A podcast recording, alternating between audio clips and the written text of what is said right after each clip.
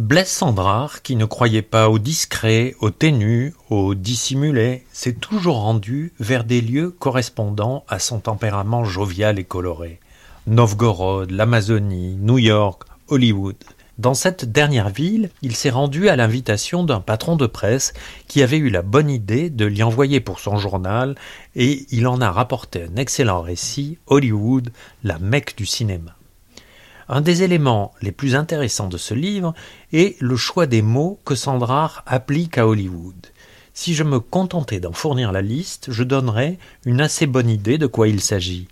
Moins les noms propres comme Universal, Paramount, United Artists, Metro Goldwyn Mayer que les noms communs que voici. Improvisation, jeunesse, fétiche, Kremlin.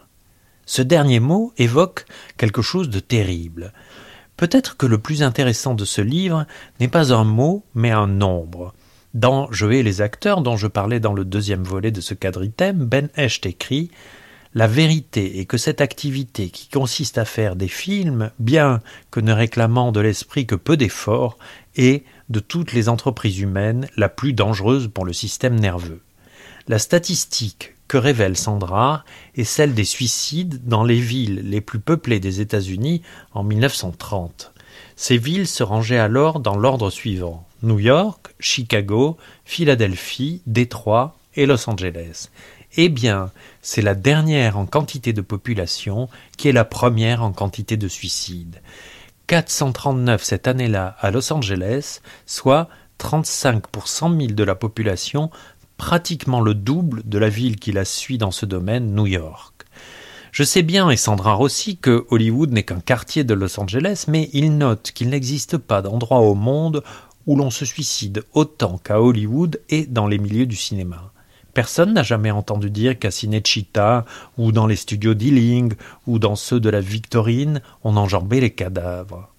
Peg Entwistle, actrice dont la carrière patinait, s'est jeté en 1932, à l'âge de 24 ans, du haut de la lettre H, la première, du gigantesque panneau publicitaire pour un programme immobilier en haut du mont Lee qui annonçait Hollywoodland.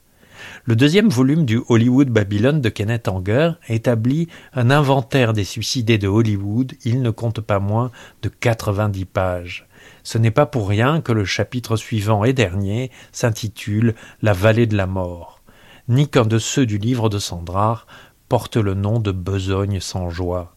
Ce pays puritain et cupide a inventé des idoles lucratives et éliminables.